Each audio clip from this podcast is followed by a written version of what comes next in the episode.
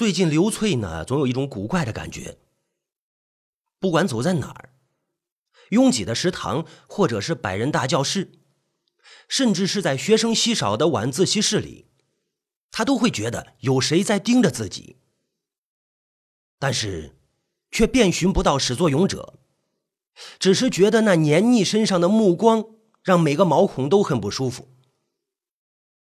这个还不是关键，关键的问题是，伴随着这种古怪感觉的是深夜的噩梦。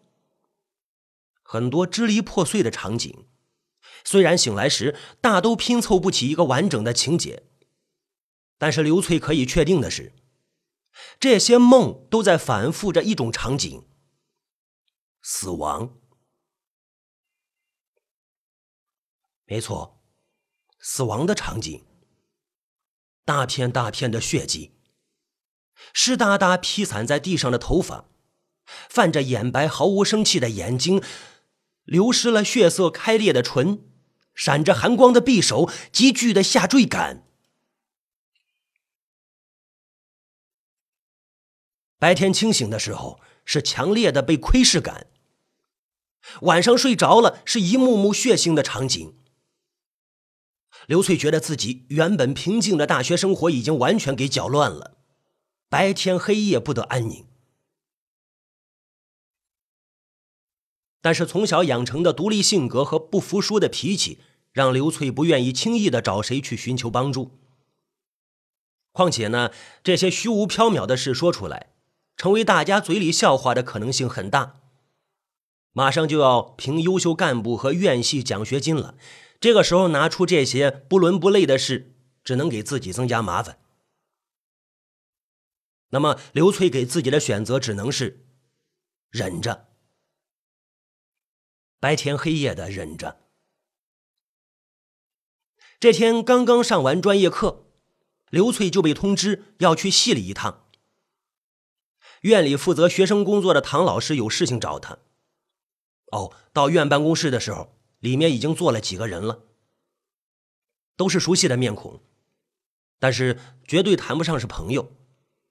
这些人都是奖学金的竞争者，在刘翠眼里。虽然自己有着强大的自信，却仍然觉得在别人面前矮了几分。毕竟，这次的奖学金真的太重要了，尤其是对他而言。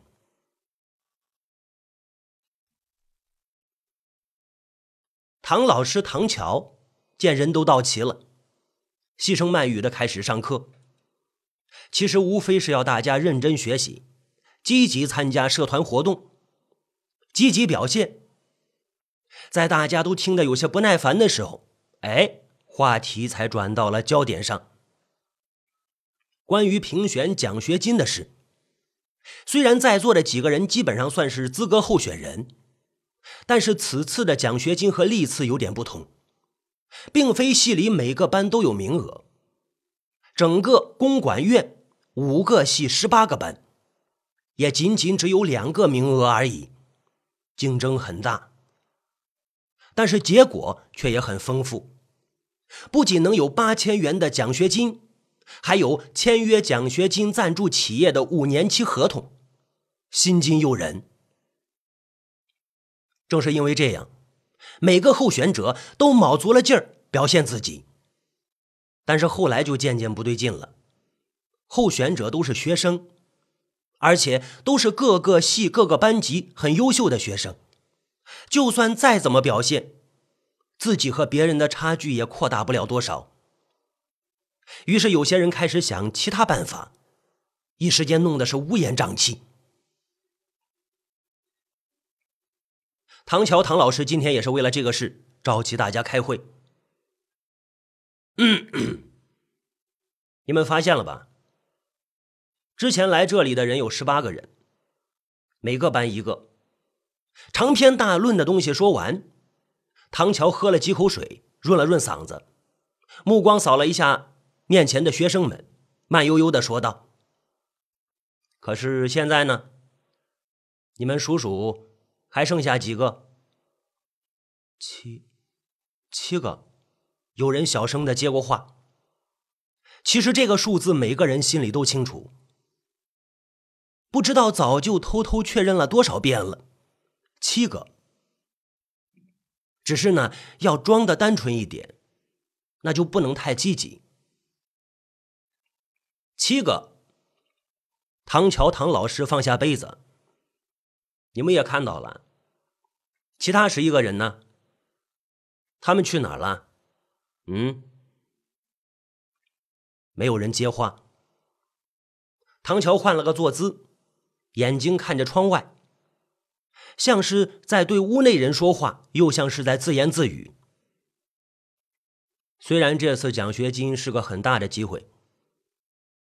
但是我希望大家心里还是要分清楚孰轻孰重，不要因为这些浮云一般的东西而伤害了三年多培养起来的同学情谊。说完，他把目光拉回来，在每个人脸上挨个转了个圈，大家也都很配合的给出了肯定的答复。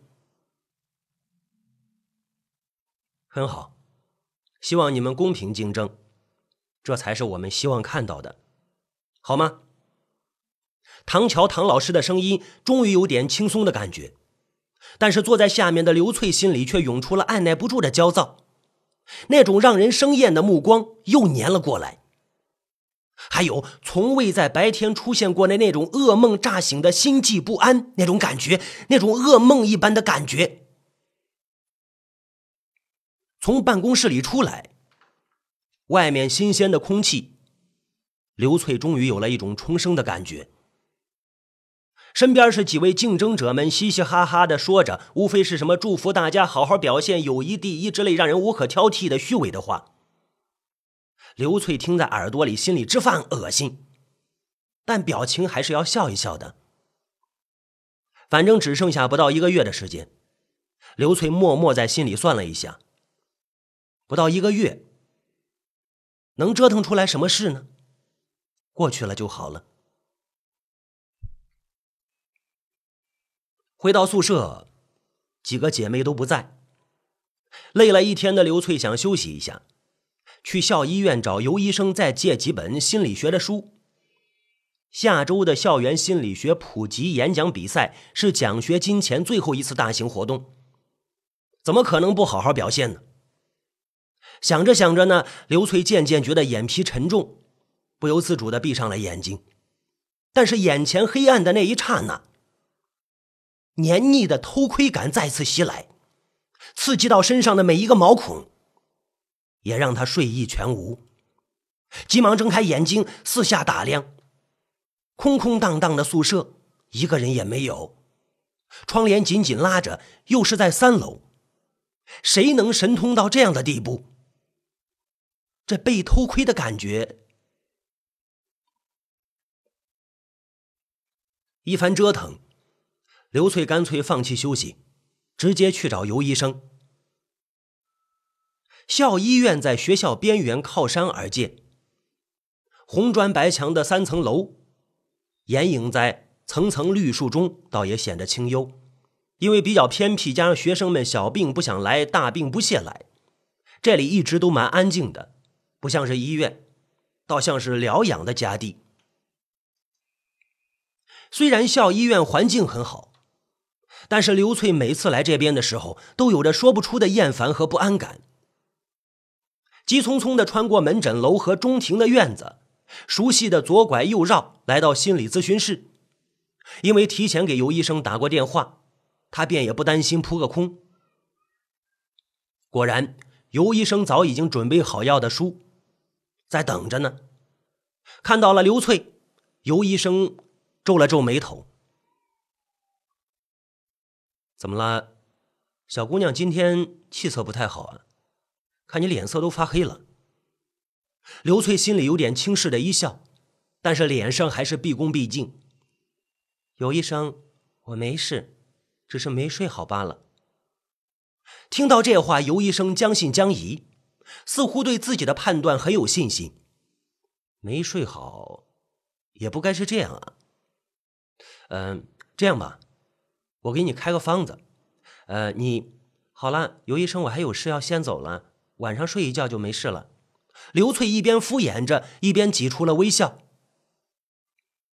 下次来给您还书的时候，您再看一看，保准又是生龙活虎的。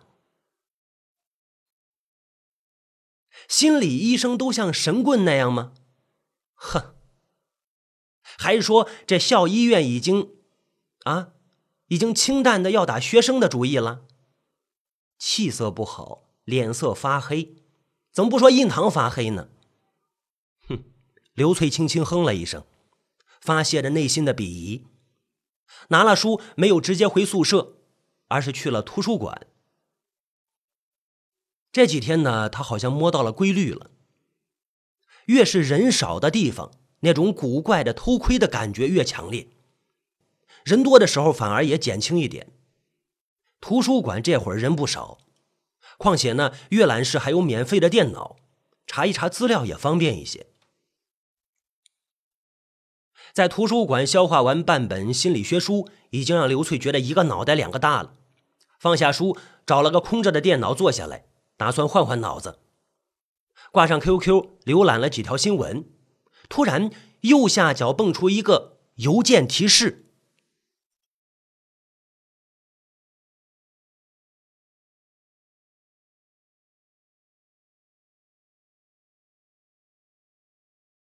一般来说，对于邮箱里的邮件，刘翠都是持着爱理不理的态度，无非都是一些垃圾广告的信息而已。但是这次好像有点不同。QQ 邮箱来信提示显示了整个邮件的主题：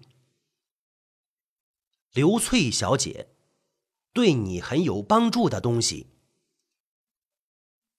哦，原本还以为是哪个公司买来客户资料，弄一点什么噱头骗人点击，但是最后好奇心还是占据了上风。刘翠还是点开邮件。浏览器慢慢打开，华丽丽的、很大的一堆文字。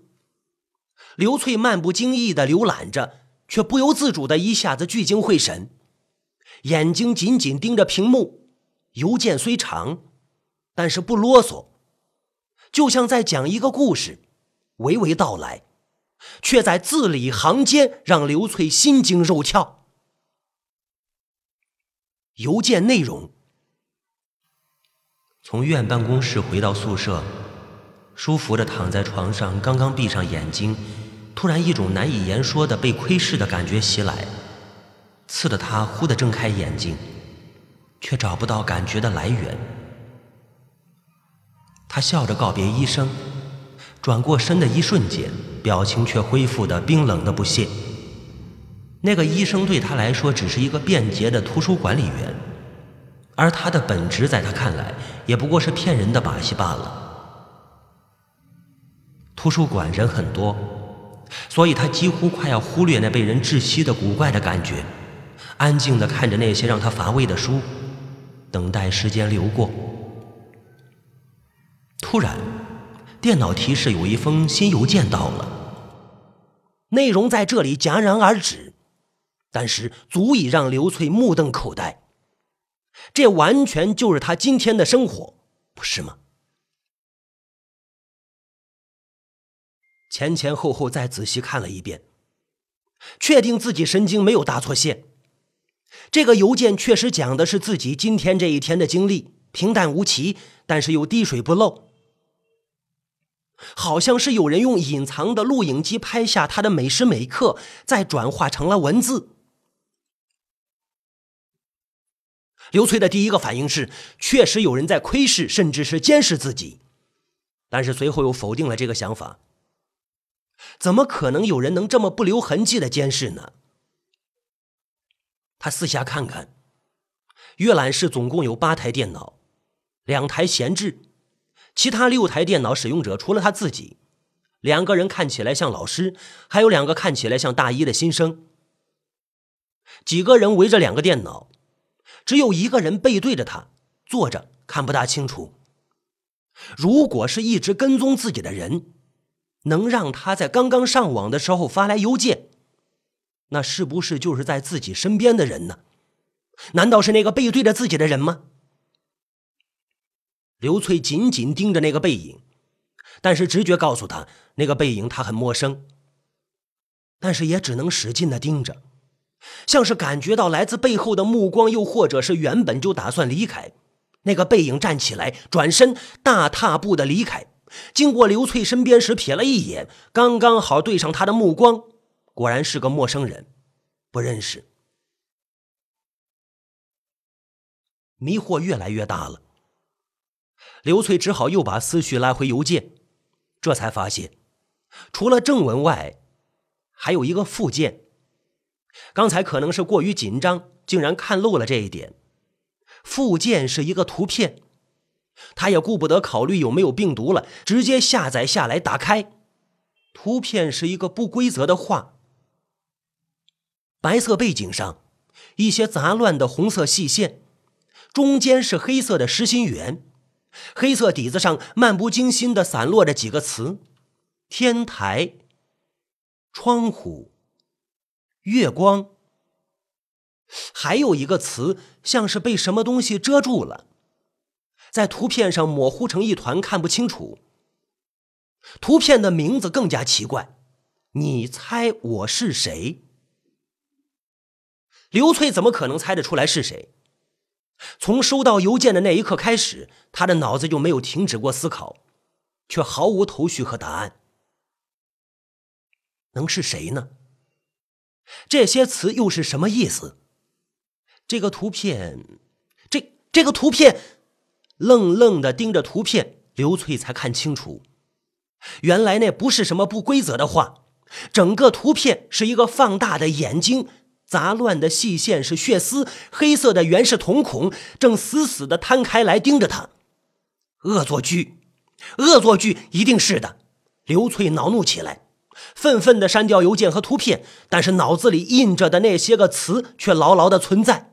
甚至越来越清晰。你也在这里啊，刘翠同学。突然，背后传来个声音，让刘翠大吃一惊。刘翠不需要回头，仅仅听声音就知道，背后面的是今天刚刚给自己开完会的唐乔唐老师。图书馆外面的小树林。一直都是校园情侣的约会圣地。刘翠和唐老师站在图书馆的天台的栏杆边，俯瞰着渐渐被夜色笼罩的校园。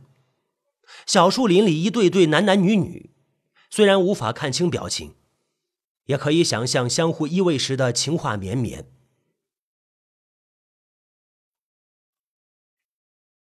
其实我们可以去办公室谈的。刘翠仰着头，感受着从山上而来的凉凉的山风，轻轻的说着，却没有看着身边的人。你不是很怕大家知道吗？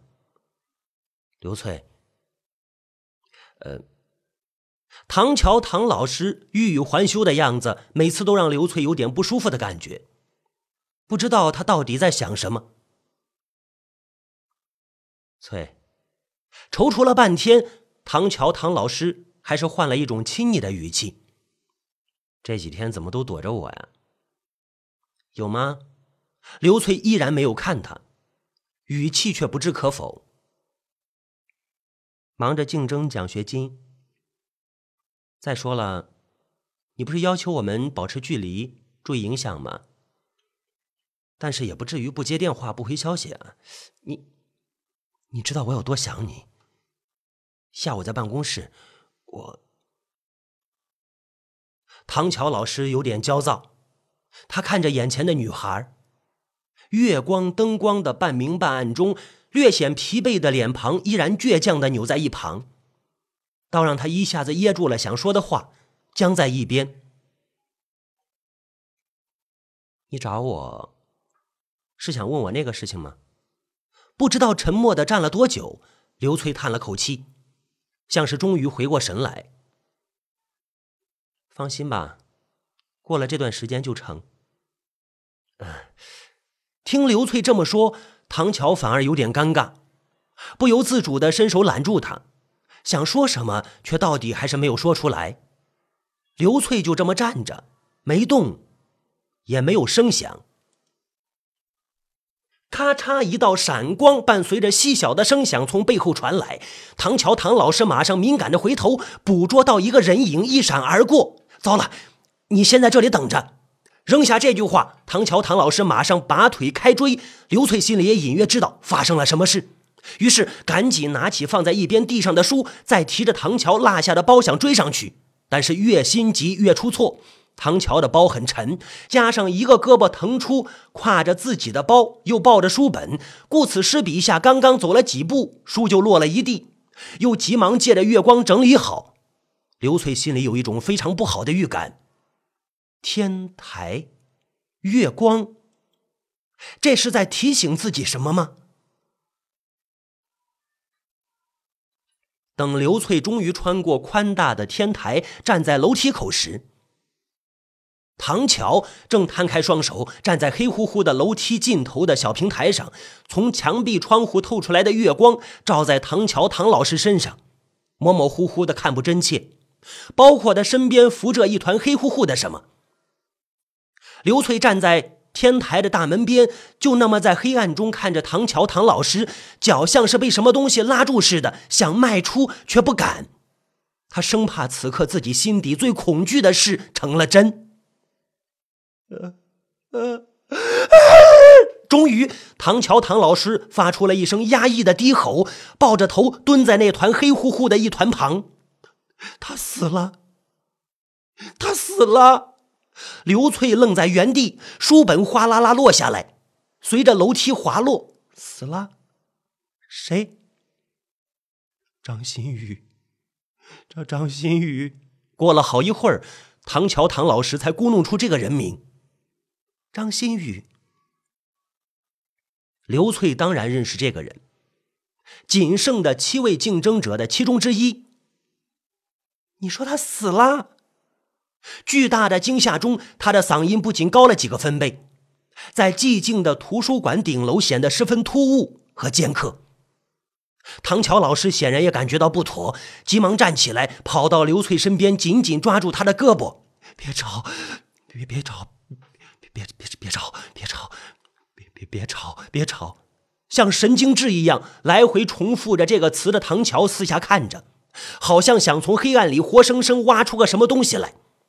刘翠站在一边，紧紧闭着嘴巴，全身冰凉，不敢说话。楼梯传来细碎的脚步声，隐约还能听见有人交谈。楼下的声控灯很体贴的亮起。这时候，刘翠和唐乔唐老师才记得自己身在图书馆，即便是在偏僻的顶楼，但是也是在图书馆，随时可能有人出现。而现在，在距离他们不到十米的地方，正躺着一具尸体。刚刚意外带来的恐惧，马上被另一种巨大的恐惧所代替。如果被人发现了怎么办？好在那脚步声到了六楼的样子，便消失不见了，他们暂时安全。但却也仅仅只是暂时而已。翠翠，我我们走。唐乔终于安定下来，说出这句话：“走。”刘翠不是很明白唐乔老师的意思。走哪儿？你回宿舍，我我回家。黑暗中的唐老师咬咬牙，就当什么都没有发生过。刘翠被这句话吓了一跳，什么都没有发生过，可可能吗？这不是一般的事，这可是一条人命啊，不是吗？一条人命啊！像是知道刘翠在想什么一样，唐乔老师拉过他的手：“翠儿，我也是为了你，为了我们好。”张馨予是自己跑开时不小心跌下楼梯的，这本来就跟跟我们没有关系的。你马上就要评奖学金了，要是这个当口出什么事儿，那不是功亏一篑吗？翠儿，翠翠，你想想。